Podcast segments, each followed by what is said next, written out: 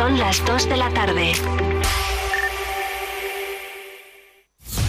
Vive Radio Servicios Informativos con Noelia Ordóñez.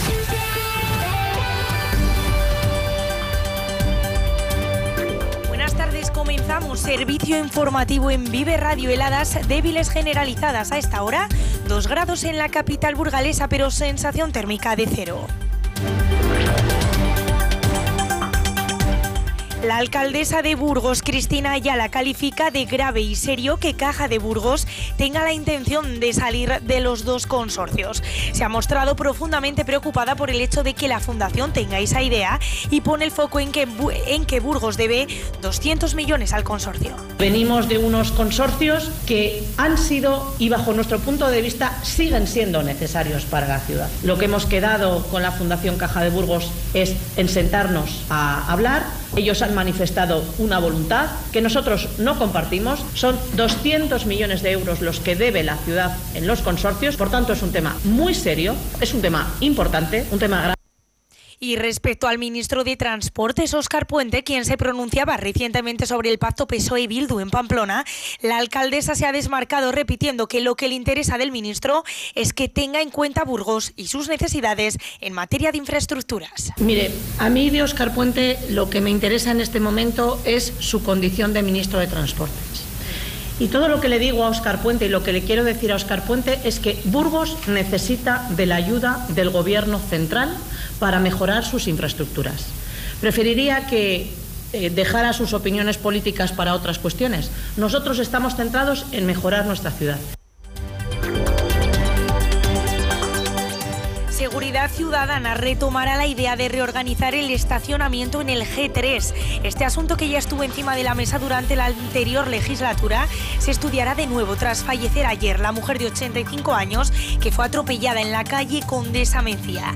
Ignacio Peña, concejal de Seguridad Ciudadana, cree que una de las medidas a adoptar puede ser la de inutilizar las plazas más cercanas a los pasos de peatones, colocar señales, un paso elevado o incluso no se descarta estudiar de nuevo el cambio de estacionamiento de batería línea. La verdad que sí que se aboga en la línea de lo que propone por parte del intendente de eh, inutilizar las plazas más cercanas al, al, paso de peatones, sin perjuicio incluso de implementar otras medidas eh, ya un poco más a largo plazo, como es la, la instalación de un, de, un paso de peatones elevado o eh, con, con, las señales lumínicas que adviertan de, de la peligrosidad.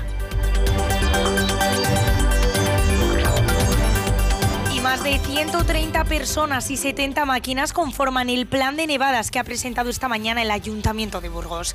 El concejal de Seguridad y Emergencias, Ignacio Peña, acompañado del intendente jefe de la policía local, Félix Ángel García, ha explicado que se han repartido 70 saleros por los barrios.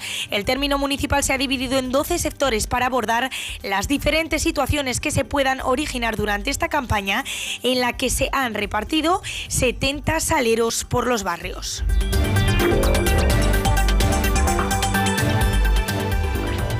Adopta No soy un juguete y el responsable eres tú. Con estos dos lemas arrancan las campañas de concienciación ciudadana con los animales de compañía.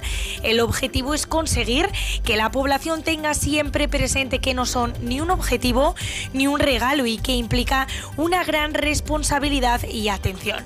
Judith Sánchez de Proambur anima a adoptar un animal de compañía, ya sea a través de su asociación o en la perrera municipal.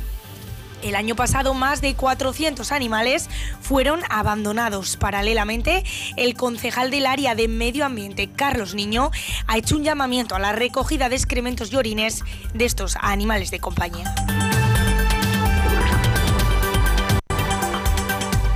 Y comienza la Electro Week Salesianos del Centro Salesianos Padre Aramburu con la jornada Energía de Colores en la que empresas, técnicos y alumnos de FP participarán en tres encuentros sobre inteligencia artificial, digitalización en la industria y producción de energía. Hasta aquí la información local. Continuamos ahora con más noticias en Vive Radio.